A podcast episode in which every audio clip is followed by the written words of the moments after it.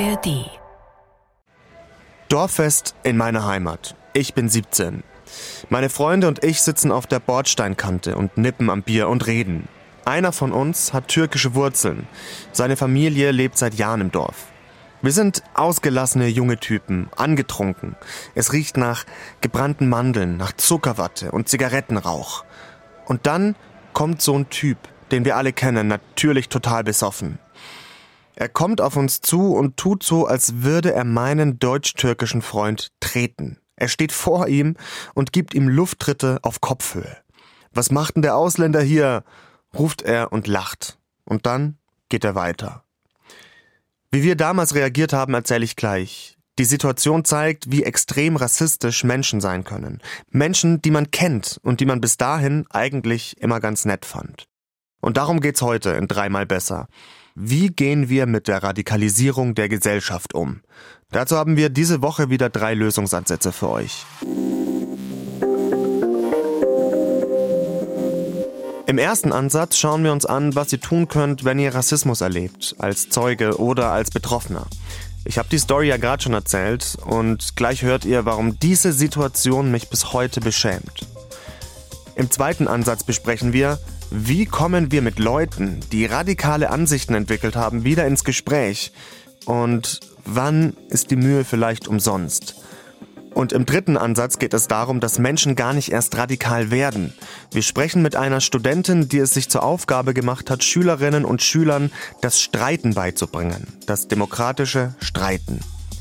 Ihr hört dreimal besser, der Podcast, bei dem wir euch jede Woche für ein Problem drei Lösungen vorstellen. Mein Name ist Kevin Ebert und egal ob in der ARD Audiothek oder sonst wo, schön, dass ihr dabei seid. Wir werden immer radikaler. Wir als Gesellschaft. Zumindest liefert die sogenannte Mitte-Studie der SPD-nahen Friedrich-Ebert-Stiftung Ergebnisse, die mir ehrlich Sorgen machen. Acht Prozent der Menschen in Deutschland teilen ein rechtsextremes Weltbild. Das ist jeder zwölfte Erwachsene. Zurück auf das Dorffest und zu dem Typen, der unseren Freund als Ausländer beleidigt und so tut, als würde er auf seinen Kopf eintreten. Und wir, wir machen nichts. Wir sitzen da und schweigen.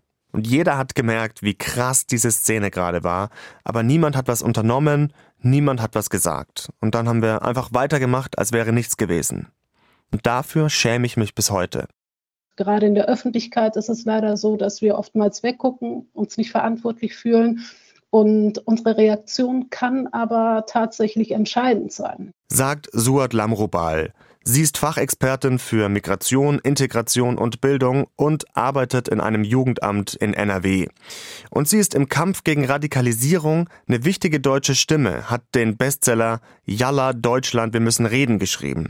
Sie ist Mitautorin der Mitte-Studie der Friedrich-Ebert-Stiftung und als Kind marokkanischer Eltern, muss man leider sagen, hat Suat schon selbst eine Menge Rassismus und Diskriminierung erlebt. Für unseren ersten Ansatz wollte ich von ihr wissen, was hätte ich auf diesem Dorffest damals tun können? Was sollten wir alle tun, wenn wir solche rassistischen Situationen miterleben? Denke, wir könnten direkt, aber auch indirekt eingreifen. Also entweder Menschen sofort ansprechen oder es weitergeben. Manchmal ist es ja auch so, dass Rassismus einem zum Beispiel auf der Arbeit begegnet und man sich nicht traut, direkt einzugreifen, weil es zum Beispiel auch der Chef ist, der sich beispielsweise rassistisch äußert oder eine Kollegin, mit der wir es uns nicht verscherzen wollen zum Beispiel. Äh, macht es Sinn, vielleicht im Nachgang das Gespräch zu suchen. Tipps, wie ihr so ein nicht gerade angenehmes Gespräch führen könnt, die geben wir euch in Ansatz 2. Ein weiterer wichtiger Punkt ist natürlich auch Hilfe rufen. Ja, wir müssen immer unterscheiden, was passiert da gerade tatsächlich. Und ich möchte dafür sensibilisieren, dass rassistische Äußerungen auch ganz schnell in körperliche Gewalt übergehen können. Also beispielsweise an einem bestimmten Punkt die Polizei zu rufen, ist definitiv nicht übertrieben. Wir haben damals mit 17 geschwiegen. Ich glaube, wenn wir was gesagt hätten, wäre es entweder eskaliert oder der Typ und seine Leute hätten gesagt, es ist doch bloß ein Witz, ihr kennt mich doch, ich habe doch nicht wirklich was gegen Ausländer. Witzig fand das von uns keiner, am wenigsten mein Freund. Und auch Suat sagt, wer über sowas lacht, wird selbst rassistisch. Ich kann diesen Satz gar nicht oft genug sagen, Rassismus hat nichts mit Humor zu tun und dazu sollten wir uns im Grunde genommen auch nicht hinreißen lassen. Also es gibt mhm. keinen rassistischen Witz. Ja, es gibt ja auch mhm. keinen Faustschlag ins Gesicht, über den wir dann irgendwie lachen können. Und Rassismus ist ja ähnlich. Das heißt, wir brauchen da auch ganz klare Grenzen. Und eine Grenze ist, ich lache nicht über rassistische Witze. Da sind wir dann schon bei vielen Menschen. Ne? Das heißt, so rassistischer Humor oder mal über so einen rassistischen Witz lachen, das ist ja nichts, was jetzt der absolute Neonazi nur macht, sondern da, da träufelt es ja schon auch in die viel zitierte Mitte der Gesellschaft dann wieder rein, oder? Genau so mhm. sieht es aus. Und da müssen wir im Grunde genommen auch schon ansetzen, weil wir mhm. schaffen ja da eine Legitimation für Rassismus. Wenn wir sagen, okay, wenn es ein Witz ist, ist es okay. Und wenn es sehr ernst gemeint ist, dann ist es erst nicht okay. Rassistischer Humor für Suat eine der Grenzen. Überhaupt, das höre ich bei ihr immer wieder raus, Verständnis haben, ja, aber Grenzen setzen, rote Linien ziehen. Dazu kommen wir auch gleich noch genauer. Jahre später habe ich mit meinem Freund nochmal über die Situation gesprochen und ich habe ihm gesagt, sorry, dass wir damals einfach nichts gemacht haben. Und er war so, hey, alles gut, das ist halt so, mach dir da keinen Kopf. Schon erstaunlich, wie er mir das schlechte Gefühl nehmen wollte. Dabei ging es eigentlich um etwas, was ihm widerfahren ist. Vielleicht war er einfach zu sehr an solche Situationen gewöhnt, als deutsch-türkischer Junge vom Kaff. Und trotzdem hat es sich für mich richtig angefühlt, ihm Jahre später zu zeigen, ich weiß, was passiert ist. Und ich habe das nicht vergessen. Sowas zu sagen ist wirklich die einfachste Form für jemanden da zu sein, aber wichtig denke aber auch, was unsere gesellschaftliche Aufgabe ist, in so einem Fall ist auch manchmal tatsächlich das Mitgefühl. Wenn wir sowas sehen, dann tatsächlich auch vielleicht zu der Person hingehen, die von Rassismus betroffen ist, zu sagen, ey, ist alles okay mit dir? Ich habe das gerade gesehen und das ist nicht in Ordnung, kann ich was für dich tun? Weil wir uns in dem Moment dann einfach von dem Täter oder der Tat distanzieren und ich glaube, das stärkt dann auch einfach unseren Zusammenhalt, das Zugehörigkeitsgefühl. Wenn wir über Radikalisierung sprechen, dann geht es nicht mehr nur um ganz links oder ganz rechts außen. Das zeigt die Mitte-Studie auch, die ich eben schon zitiert habe. Im Vergleich zur vorherigen Studie von 2021 ist der Anteil der Menschen, die sich im Graubereich aufhalten, also nicht klar rechtsextrem sind, aber der Ideologie gegenüber auch nicht ablehnend, extrem gestiegen. Von 12 auf 20 Prozent.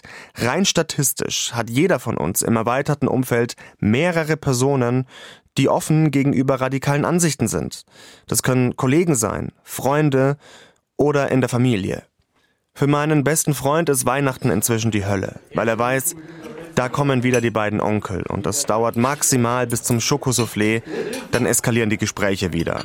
Es fängt harmlos an, irgendwelche Wahlergebnisse, dann geht's ums Gendern, Flüchtlingen wird alles geschenkt und im Zweifel die Grenze mit Schüssen verteidigen. Frohe Weihnachten.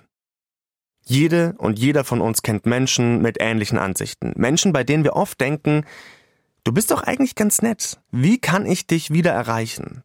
Und darum geht's in Ansatz 2.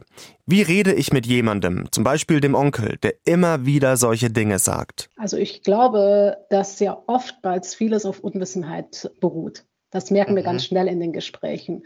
Aber auch Ängste und daher sind Rückfragen manchmal sehr zielführend. Sowas wie, weißt du eigentlich, was der Begriff X bedeutet?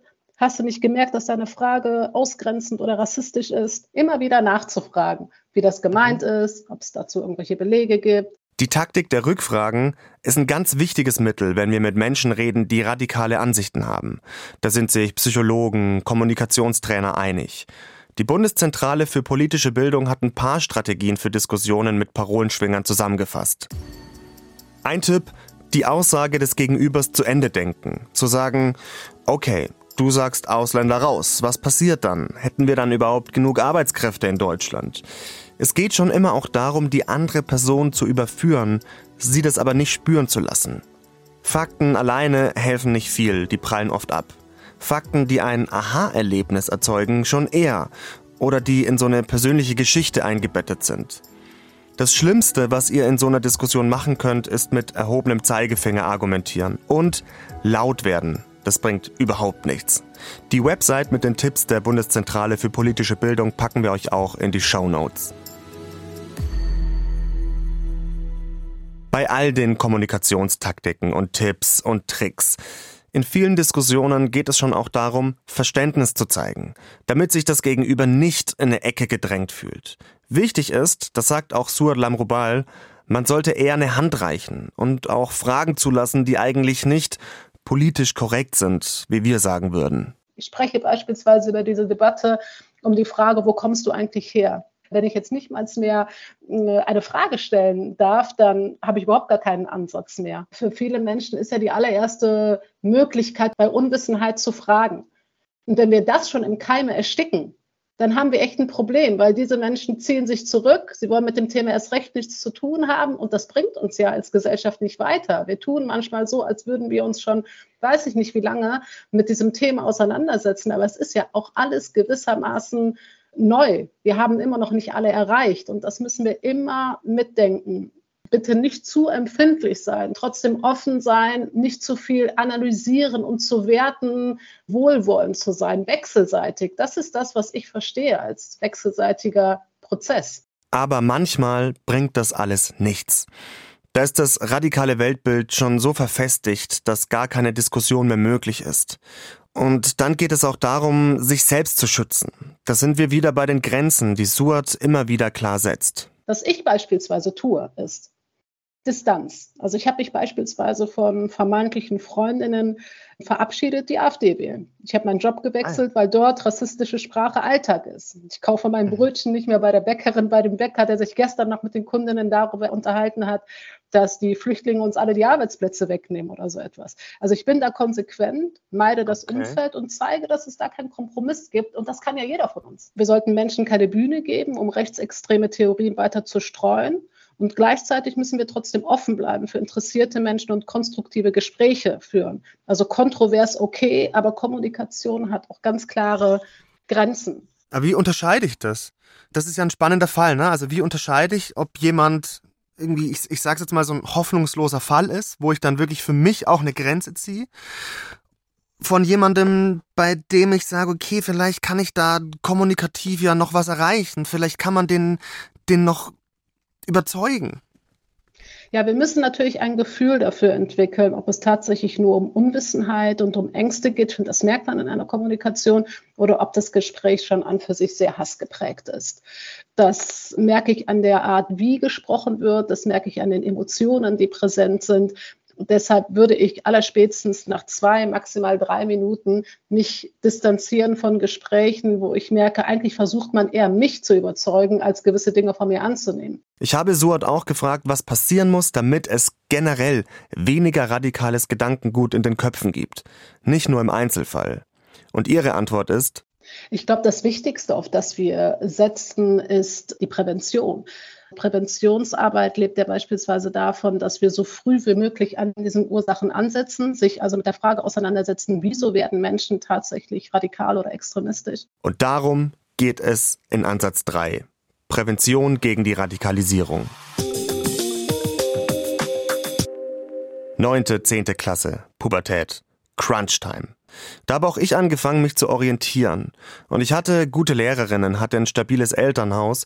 Und trotzdem gab es da eine Zeit, da hat mir ein älterer Junge aus dem Dorf eine gebrannte CD einer Rechtsrockband gegeben. Und ich habe das Zeug rauf und runter gehört und wirklich gefeiert. Schon damals hat mir meine Mutter gesagt, dass sie das gefährlich findet, und ich wollte das natürlich überhaupt nicht verstehen. Jahre später hat sie mir gesagt, dass sie damals echt besorgt war, und jetzt kann ich das auch nachvollziehen. Denn in der Pubertät fangen Jugendliche an, sich für Politik zu interessieren, ob bewusst oder unterbewusst. In dieser Zeit sind junge Menschen besonders empfänglich für starke Meinungen, auch aus dem Elternhaus oder dem Freundeskreis. Und wenn dann falsche Einflüsse oder Vorbilder ins Spiel kommen, dann kann es sein, dass manche Menschen in dieser Zeit ihre ersten Schritte Richtung Radikalisierung gehen. Und deshalb Prävention. Ich bin Judith Wilberg und ich bin in einem Projekt der Bayerischen Landeszentrale für politische Bildungsarbeit. Das Projekt heißt Profil zeigen und was wir machen ist, dass wir an Schulen gehen, Schulen aller Art und für Schülerinnen und Schüler ab der neunten Klasse Workshops anbieten, wo es darum geht, politisch sich zu äußern, zu streiten, auch Stellung zu beziehen gegen antidemokratische Tendenzen. Judith ist 26 und Germanistikstudentin, aber vor allem Sie kämpft an Schulen gegen Radikalisierung. Judith sagt, Prävention ist wichtiger denn je. Das zeigt für Judith vor allem das Ergebnis der bayerischen Jugendwahl, dazu gleich mehr.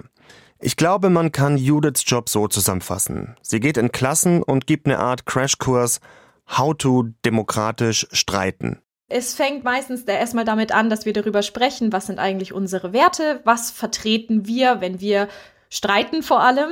Was vertreten wir, wenn wir mit Familienmitgliedern streiten, aber auch mit Leuten, die einfach anderer Meinung sind als wir im Internet, in der Öffentlichkeit, im Bus, in der U-Bahn, wie auch immer. Das heißt, wir schauen erstmal, was bewegt Schülerinnen und Schüler in ihrem Alltag, in ihrem Leben. Und von da aus gehen wir weiter und schauen, wo gibt es Konflikte? Wo gibt es hier ein Aufeinandertreffen von verschiedenen Meinungen? Mit welchen Personen, Gruppen?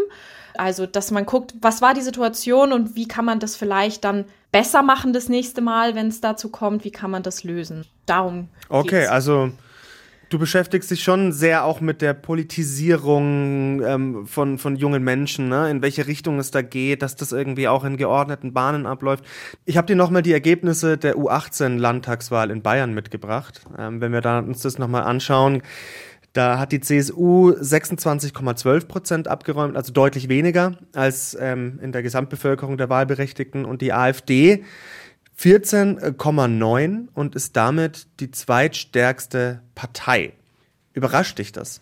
Es hat mich überrascht, als die Ergebnisse kamen, dass es gerade bei den unter 18-Jährigen so viele Menschen gibt, die eine Partei wählen würden, die ja in Teilen zumindest antidemokratische Tendenzen vertritt. Und nur für euch zur Einordnung, das sieht auch der bayerische Verfassungsschutz so. Der hat die AfD auf der Beobachtungsliste, denn es steht der Verdacht im Raum, dass die AfD als Gesamtpartei aktuell von einer verfassungsfeindlichen Grundtendenz beherrscht wird. Ich kann es mir nicht ganz erklären, von dem her ja, es hat mich schon etwas schockiert und es zeigt aber mir ja auch eigentlich, dass wir das, was wir machen, noch mehr ausbauen sollten, dass wir noch mehr mit jungen Leuten ins Gespräch gehen müssen auch. Warum lohnt es sich, da ins Gespräch zu kommen mit, mit jungen Menschen? Warum muss man schon da ansetzen? Na, zum einen, weil ja junge Menschen äh, die Zukunft unseres Landes hier irgendwie mitbestimmen werden und sollen und müssen, weil es ganz wichtig ist, dass die das auch aktiv tun. Von dem her ist es vielleicht auch ganz gut, dass man durch so eine U18-Wahl mal sieht, hier ist Beteiligungsinteresse da. Die jungen Leute wollen sich einbringen und wollen ihre Stimme irgendwie hörbar machen. Das ist sehr, sehr wichtige Voraussetzung für die Gesellschaft, für Deutschland, für die Politik. Und alleine deswegen lohnt sich schon zu gucken, warum entscheiden die sich so? Und da wäre es schon irgendwie mal wichtig zu fragen, was brauchen die, was wünschen die sich, wo fühlen die sich abgehängt, wo fühlen sie sich vielleicht aber auch gut abgeholt, beispielsweise von der AfD. Was macht die anders als die anderen Parteien? Warum ist da der Zulauf so groß? Würdest du sagen, dass Jugendliche besonders anfällig sind für extreme und für radikale Positionen? Ich weiß nicht, ob sie generell vielleicht einfach empfänglicher sind für Meinungen und dass es einfach extreme Positionen leichter haben, durch das Stimmengewirr des öffentlichen Diskurses irgendwie durchzukommen, weil sie lauter sind, weil sie krasser sind, weil sie irgendwie Sachen sind, wo man vielleicht eher nochmal drüber nachdenkt. Und genau darum geht's, oder? Für dich auch, ja. genau dafür zu sensibilisieren. Ja, absolut. Also es geht absolut darum, sich nicht auf das Erste, was man hört oder das, was man am häufigsten hört, zu beschränken, sondern zu gucken, was sind andere Meinungen, was sagen andere Leute, warum sagen die das auch und da ins Gespräch zu kommen.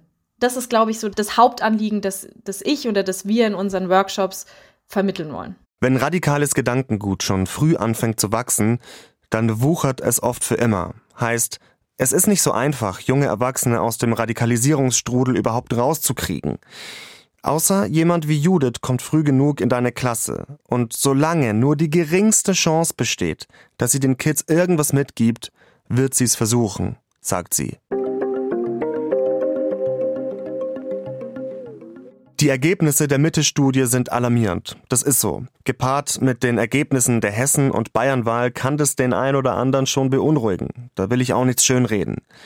Aber wir können gegen Radikalisierung ankämpfen rassistische Übergriffe einfangen, mit Menschen reden, Kinder und Jugendliche frühzeitig bilden, auch Suat, die so viel zu dem Thema weiß, die selbst Rassismus erfährt, selbst die sagt, ich glaube, wenn wir all das in unseren Alltag zumindest punktuell übertragen, und das kann jeder einzelne von uns, dann würden wir sicherlich in ein paar Jahren ja an einem ganz anderen Punkt stehen. Und ich bin super optimistisch, dass wir das tatsächlich schaffen können, wenn wir ein bisschen näher zusammenrücken. Und das macht Mut, finde ich.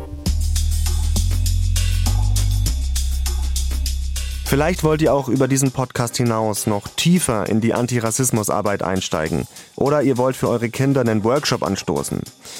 Das Informations- und Dokumentationszentrum für Antirassismusarbeit, kurz IDA, hat auf seiner Internetseite eine Übersicht mit zahlreichen Vereinen in Deutschland, die genau sowas anbieten.